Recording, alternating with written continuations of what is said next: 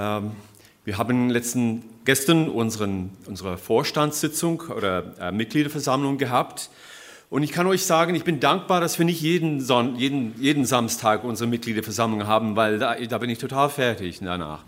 Also wir wollten eigentlich rausgehen am Abend, da war ich zu kaputt, um das zu machen. Aber wir hatten eine gute Sitzung. Jedes Jahr soll man sich zusammensetzen und gucken, was haben wir gemacht und wo geht die Reise hin in, in der Zukunft. Und das haben wir gestern gemacht als Gäste eurer Gemeinde. Wir sind sehr dankbar dafür, dass wir unter euch sein durften. Obwohl ihr auch viel zu tun hattet. Am Freitagabend gab es auch in der Gemeinde hier ähm, einiges zu tun. Ja, danke für eure Gastfreundschaft. Ja, was machen wir denn, wenn wir nicht gerade sitzen in einer Mitgliederversammlung? Ja, wir haben eine ganze Reihe von Projekten. Manchmal gehen wir in die Gemeinden und machen für die Jugend oder auch für die Erwachsene kleine Trainings, kleine Seminare wo wir reflektieren darüber, was hat Jesus uns eigentlich gesagt über den Frieden und was hat das für eine Bedeutung für unser Leben jetzt und heute. Und wir engagieren uns auch politisch und wir machen auch Projekte, wo wir zum Beispiel in die große Welt hinausgehen und euch einladen, komm mit uns mit. Heute Nachmittag gibt es Bericht dazu. Christine Ferler und mein freiwilliger Laurens werden euch ein bisschen erzählen und euch Bilder zeigen von einer Kanada-Reise durch ein Projekt, das wir unterstützen durch das, die sogenannten Christian Peacemaker Teams, also zu Deutsch christliche Friedensstifter-Teams. So, jetzt will ich euch noch ein bisschen mit Englisch strapazieren und euch einen englischen Witz erzählen. Okay? Ich bin übrigens Kanadier, ja, so ich kann ein bisschen Englisch. Es geht um die drei großen Philosophen. Aristoteles, Kierkegaard und Frank Sinatra. Na? Also Aristoteles sagt als erster, der sagt, to be is to do. Sein ist tun. Ja? Das heißt, du musst irgendwie erst eine Bestimmung im Leben haben, dann kannst du entsprechend diese Bestimmung handeln. To be is to do. Ein Kierkegaard widerspricht ihm und sagt, nein, nein, nein, nein, das ist andersrum. To do is to be. Tun ist sein.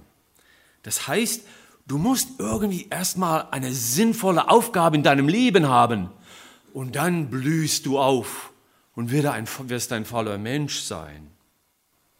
Also Aristoteles denkt, dass wir erst irgendwie in eine bestimmte Schublade gesteckt werden können.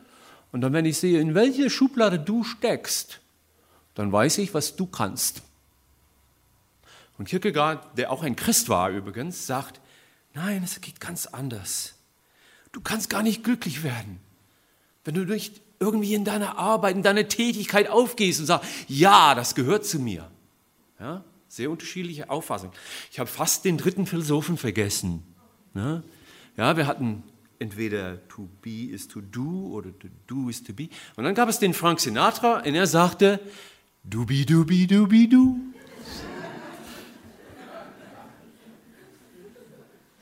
Heute Morgen möchte ich mit euch überlegen, was es jetzt zu tun gibt. To do. Ich möchte, meine nicht, ob du heute an der Reihe bist, den Abwasch zu machen. Ich habe gemerkt, heute Morgen war die Sandy an der Reihe, ähm, zu beten beim Frühstück bei uns. Nein, es geht nicht um diese Aufgaben. Es geht nicht um die Frage, ob du wirklich, ganz wirklich deine Zähne putzen sollst oder nicht. Ich meine, wie geht es jetzt, was gibt es jetzt zu tun, um Gottes Herrschaft, um Gottes Reich in unserer Welt sichtbar werden zu lassen? Ist diese Frage für euch ein bisschen zu hoch gehängt? Wir sind nur kleine Menschen. Mach langsam da, Herr Friedensarbeiter. Du willst nicht bloß, dass wir in die große Politik gehen, oder? Darauf möchte ich antworten, ja, du bist jetzt schon ein politischer Mensch. Du bist da engagiert. Und nicht mehr nur das, sondern Jesus schenkt dir, er schenkt euch, er schenkt uns eine Chance, eine echte Chance, diese Welt zu verwandeln. Heute Nachmittag werden wir ein Beispiel von Kanada sehen, wie eine ganz einfache Frau, die auch eine ganze Familie hat zu versorgen und auch keine große Bildung genossen hatte, dennoch in der Lage war, ihre Welt auf den Kopf zu stellen, ihre politische Umgebung gewaltfrei zu verwandeln. Und diese Möglichkeit bietet uns Jesus Christus alle. Und um das euch ein bisschen näher zu bringen, möchte ich euch über diesen ersten von den drei großen Philosophen noch mal kurz was erzählen, über den Aristoteles. Nun, Aristoteles war in einem Gesellschaftssystem zu Hause, wo das Leben eines Menschen schon bei der Geburt festgelegt wurde. Bist du zum Beispiel als Mädchen, als Sklavin geboren, steht dein Leben fest. Ja, wir wissen genau, was mit dir passieren wird. Du wirst ein hartes Leben haben, ein kurzes Leben. Du wirst nichts verdienen. Ja, und wahrscheinlich wirst du auch nicht dort aufwachsen, wo du geboren bist, weil Sklaven wurden damals normalerweise in fremde Länder geschleppt, damit sie die lokale Sprache nicht sprachen und auch nicht flüchten konnten. Wirst du dagegen als Junge im Reichtum geboren? Ach, wie gern wäre ich im Reichtum geboren, nicht wahr? Wirst du die Welt von oben betrachten? Du kannst machen, was wozu du Lust hast. Du kannst Sprachen lernen. Du kannst Reisen machen. Du lernst äh, wichtige Menschen kennen. Wenn du willst, kannst du in die Politik gehen und kannst die Welt verwandeln auf diese Weise. Und wisst ihr was? Der Mann, der das alles sagte, ja, das ist gut so, der Aristoteles, der wurde als solcher reicher Jüngling geboren. Er war sogar Privatlehrer des großen Alexander des Großen. Kein Wunder, dass er sagte, to be is to do. Das war doch seine Erfahrung. Die Sklaven, die Sklavinnen, ja, sie Sie können nichts. Sie sind ungebildet, sie sind abergläubisch, sie sind unbeherrscht, weil sie zur Unterschicht gehören. Sie haben nur Alltagssorgen. Sie machen sich keine Gedanken um die Besserung der Welt. Während Aristoteles, der macht sich Gedanken darüber und entwirft, entwirft die ganze Welt neu. Als großer Philosoph. Seine Schlussfolgerung Wer du jetzt bist und wie du dein Leben schon angefangen hast, das legt deine Zukunft fest. Ja, so ist das. Und das ist gut so, sagt Aristoteles. Das ist gut so. Ja, daher hat Aristoteles gesagt, ja, bestimmte Menschen sind von Natur Sklaven und manche Menschen sind von Natur her herrschende Gestalten. Und manche Menschen sind als Griechen geboren und die sind besser. Und manche Menschen sind als Barbaren geboren und sie sind nicht so gut. Und manche Menschen sind als Männer geboren und die sind viel besser. Und manche Menschen sind als Frauen geboren und die sind nicht so wichtig und nicht so gut. So sagte er und so dachte er, das gehört zu diesem Gedankengang dazu. Wie ganz anders sieht die Welt aus in den Augen Jesu. Er war nicht bereit, die Welt so zu überlassen, wie sie ist. Für ihn war die Welt nicht in Ordnung, wie sie war. Für ihn war die Welt auch nicht in Ordnung, wie sie jetzt ist. Und was ist noch mehr als das? Er sagt, wir sind nicht nur die kleinen Rädchen am Getriebswerk der Welt und die Großen und die Einflussreichen, die machen die Weltgeschichte und wir können nichts. Nein, Jesus sagt, es ist ganz anders. Die Menschen, die klein sind, die sind von Gott geliebt und die sind da von Gott berufen, um ihm, Jesus, nachzufolgen und das Reich Gottes sichtbar werden zu lassen. Und Jesus sah, dass es doch möglich ist, die Welt gründlich zu verändern. Die Blinden sollen nicht länger blind bleiben. Die Kranken sollen nicht länger krank bleiben. Die Frauen dürfen auf die gleiche Stufe stehen wie die Männer. Und dann dachte er, wir machen so, dass es nicht nur jetzt und heute hier in Galiläa, sondern dass es in die Welt hinausgeht. Und er sammelte um sich herum zwölf Männer und eine ganze Reihe von Frauen. Und diese Jünger und Jüngerinnen bildete er dann aus. Es war ein bisschen wie eine Jüngerschaftsschule. Und nach etlichen Jahren zusammen schickte er die dann hinaus in die Welt, zu zweit. Und sagte, jetzt gibt es Zeit, um gesellschaftliche Veränderungen herbeizuführen. Die Mutter Jesu hat das schon damals, als er noch klein war, auf den Punkt gebracht. Lukas 1. Er stößt die Gewaltigen vom Thron und erhebt die Niedrigen. Die Hungrigen füllt er mit Gütern und lässt die Reichen leer ausgehen. So, schon eine Umkehrung der Verhältnisse. Nun kann man sich fragen, ob Jesus wirklich seine Mutter verstanden hatte, immer? Was sagt er da in den Seligpreisungen? Selig sind die da geistlich arm sind, denn ihrer ist das Himmelreich. Selig sind die da Leid tragen, denn sie sollen getröstet werden. Ist das ein, nur ein Trostpflaster? Manche Leute lesen diese Worte als, als ein bloßes Trostpflaster für leidende Menschen, die in schwierigen Umständen verharren und keine Aussicht auf Verbesserung haben. Die Welt ist halt, wie sie ist.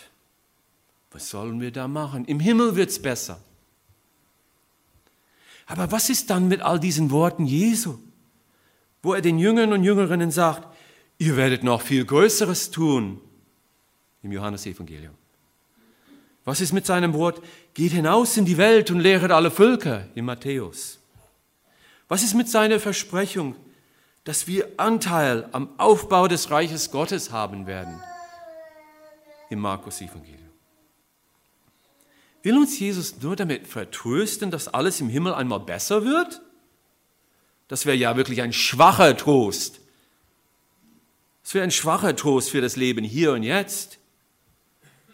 Diese Deutung der Seligpreisungen ja, scheint nicht mit einer Botschaft von Veränderung und Transformation der Welt im Einklang zu stehen.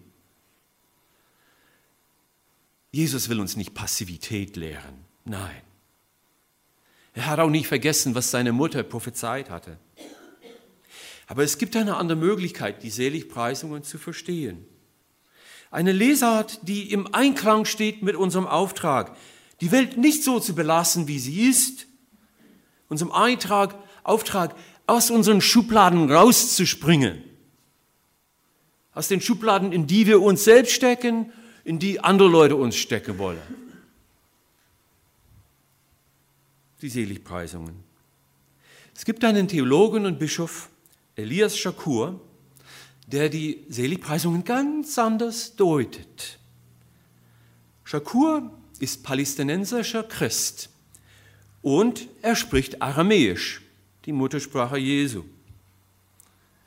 Und für uns ist es ganz wichtig zu wissen, dass hier es eine ganze Reihe von Wörtern im Neuen Testament gibt, die aramäisch sind, nicht griechisch, weil Jesus das als seine Muttersprache hat und die werden dann weitergegeben im Neuen Testament.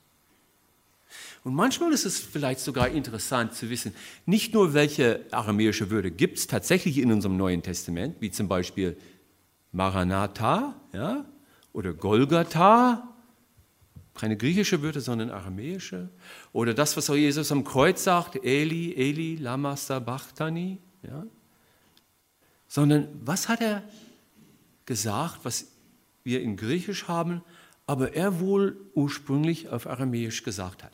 Und das macht der Shakur, weil er also auch diese, diese Sprache als Muttersprache hat. Und er fragt sich gerade bei dem Beispiel von den Seligpreisungen, was hat Jesus hier gesagt? Selig sind die Armen, selig sind die Hungern. Schon ein richtiges Problem, oder? Habt ihr euch schon mal Gedanken darüber gemacht? Was soll das heißen?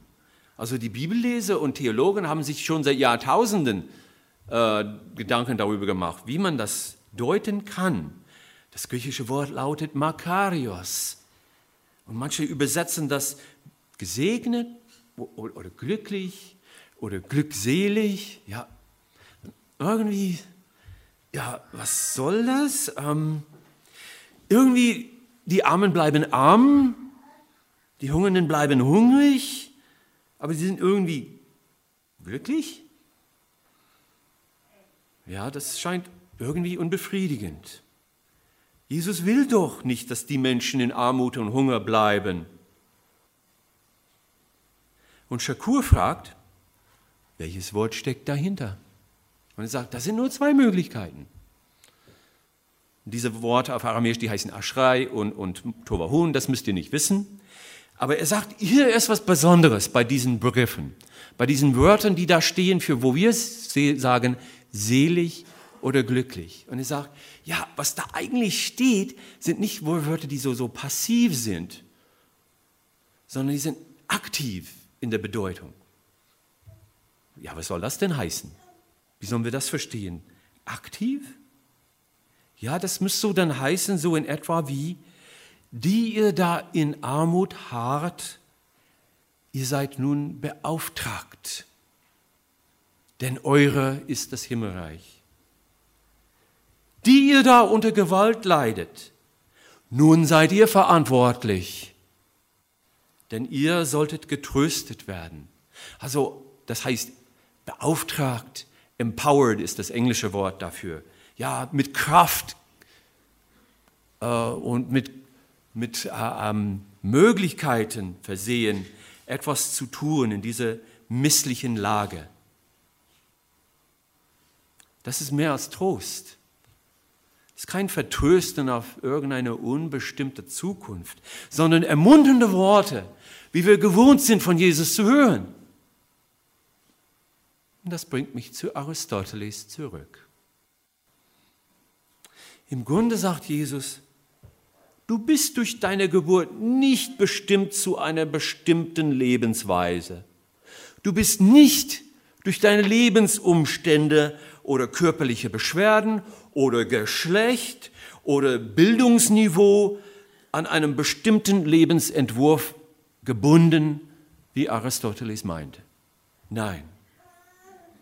Was dich aktuell belastet, hält dich nicht davon ab. Nicht von der freien Entfaltung deiner Möglichkeiten, nicht von der Realisierung deiner Träume. Man darf von einer gerechten Welt träumen. Man darf von, einem friedlich, von einer friedlichen Welt träumen. Du sollst satt werden. Ja. Leidest du unter Armut? Schaut hin, das Reich Gottes ist da. Nimmt daran teil. Ich möchte euch nun in diesem Sinne die Seligpreisungen, wie Shakur die in etwa deutet, nochmal vorlesen.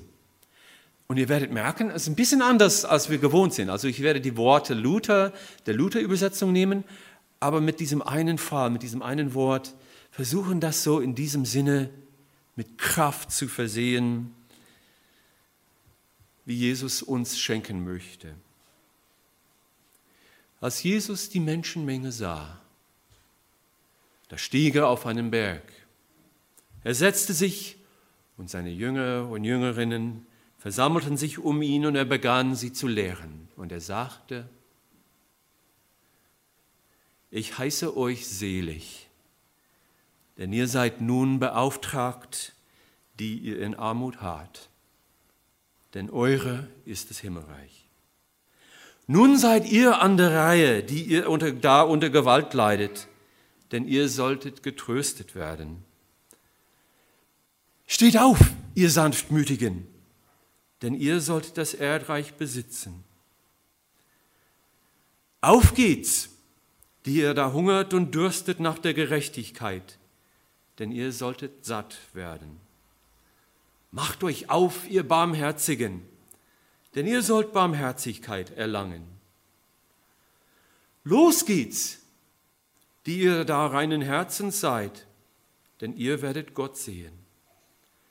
Packt es an, ihr Friedfertigen, denn ihr sollt doch Gottes Kinder heißen. Ihr seid nun beauftragt, die ihr um der Gerechtigkeitswillen verfolgt werden, denn eure ist das Himmelreich. Ja, ihr seid nun bevollmächtigt. Wenn euch die Menschen um meinetwillen schmähen und verfolgen und allerlei Übles reden, seid zuversichtlich und lasst euch nicht verbiegen, denn eure Lohn ist groß im Reich Gottes. Denn ebenso haben sie die Propheten verfolgt, die vor euch gewesen sind. Nun würde man diese Übersetzung nehmen für einen Menschen, den du vielleicht mal im Krankenhaus besuchen würdest, der ganz dahin sieht, dass er wirklich ganz ja, krank ist? Nein, nein. Dann würde ich dann die traditionelle Übersetzung nehmen.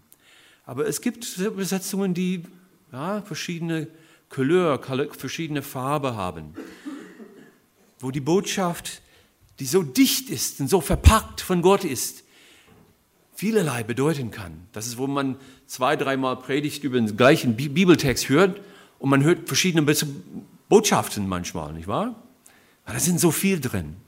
Und ebenso bietet uns diese Deutungsmöglichkeit der Seligpreisungen eine Möglichkeit an für Menschen, vielleicht in deinem Umkreis, weiß ich nicht. Gibt es Menschen um dich herum, die irgendwie in einem Trott gefallen sind, nicht wieder in die Spur kommen? Menschen, die durch ihre eigenen Enttäuschungen nichts mehr wagen wollen. Menschen, die keinen Ausweg kennen, obwohl das Leben irgendwie immer noch vor ihnen steht. Oder vielleicht brauchen wir diesen Ansporn selbst. Kann es sein, dass wir manchmal auf Aristoteles hören und seine Sichtweise, dass wir das schlucken, dass wir manchmal gerne sagen, ach, wie ich mein Leben angefangen hat, das hat meine Zukunft festgelegt. Ach, wer ich jetzt bin, das ist alles, was ich jemals werde. Was kann ich dann verändern in meinem Leben? Ach, wir sollen einfach zufrieden sein, denn alles ist so gut jetzt, wie es sein kann. Ja, wenn das stimmt, kann man sich dann zurücklehnen. Och, das ist das Schöne an dieser Botschaft. Ja, da kann man vielleicht ein bisschen über das Schlimmste in der Welt mal motzen und den Kopf schütteln aber letzten Endes kannst du ja nichts machen, oder? Die Großen, die machen die Politik, die stellen die Wirtschaftsbedingungen und wir können eigentlich gar nichts dafür oder dagegen tun. Also das ist diese verlockende Stimme. Eine verlockende Einstellung, die uns von allerlei Verantwortung befreit. Eine Rechtfertigung für nichts tun ein Trost für Mutlosigkeit. Aber Jesus hat uns nicht einen Geist der Wankelmutigkeit gegeben. Er hat uns einen Geist der Kraft und der Willensstärke und der Hoffnung auf Weltveränderung. Im zweiten Timotheusbrief heißt es, denn Gott hat uns keineswegs einen Geist der Feigheit gegeben, sondern einen Geist der tätigen Kraft und der liebenvollen Zuwendung einen Geist, der zur Vernunft bringt. Denn das Reich Gottes kommt und ist im Kommen. Lasst uns daran teilnehmen, Gottes Welt zu verändern, zu vollbringen. Zum Schluss, ich habe zweierlei gesagt.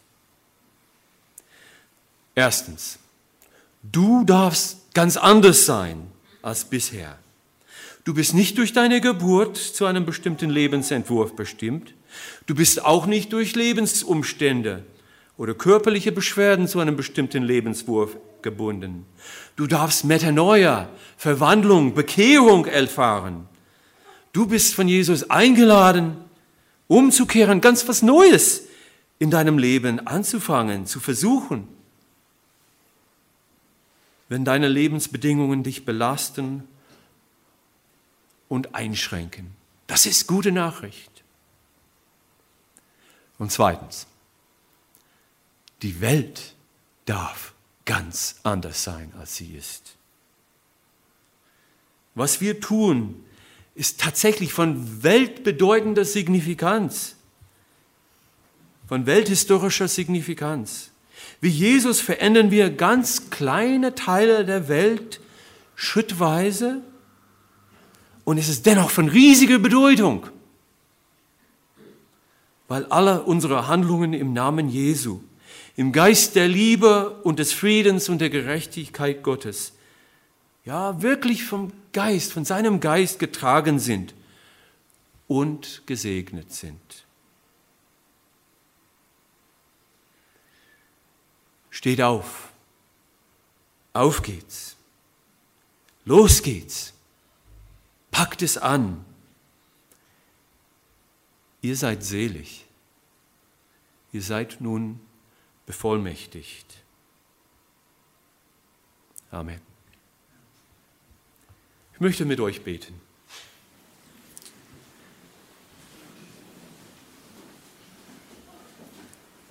Schöpfer Gott, du bist ständig dabei, unsere Welt zu verwandeln. Und sie bleibt nicht, wie sie war. Das Leben wird immer wieder neu, wie der Frühling nach einem langen Winter. Und Gott, du willst uns auch verwandeln, wenn wir uns dafür öffnen. Ja, du willst sogar, dass wir auch Anteil daran haben, die Welt zu verwandeln durch deine Liebe, durch deinen Frieden, durch deine Gerechtigkeit. Also sprich zu uns, wenn wir starr geworden sind durch Enttäuschungen oder Unsicherheit oder einfach Überforderung, damit wir dein Leben und dein Geist spüren in uns. Weck uns zum Leben neu. Guter Gott, sprich diejenige an, die von nichts mehr wissen als von ihren Sorgen, ihren Ängsten. Sprich die Menschen an, die nicht sehen können, wie Neues sich ankündigt. Lass sie das Wunder erfahren. Ja, dass du Tote erwecken kannst, dass die Kleinsten und Geringsten zum Handeln beauftragt sind.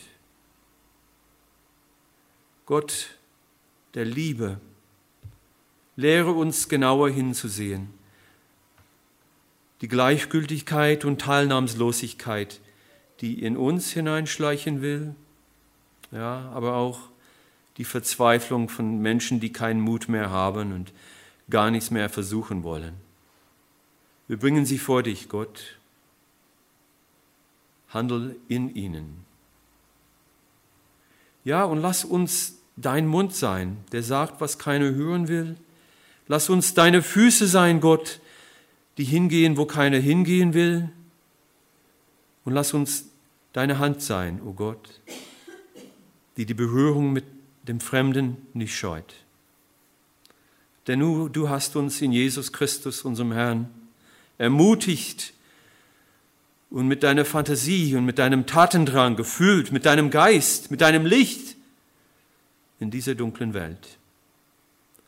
Die kleine Kraft, die in uns wirken will, hilf, dass sie entfaltet, dort, wo du uns hinführst. Amen.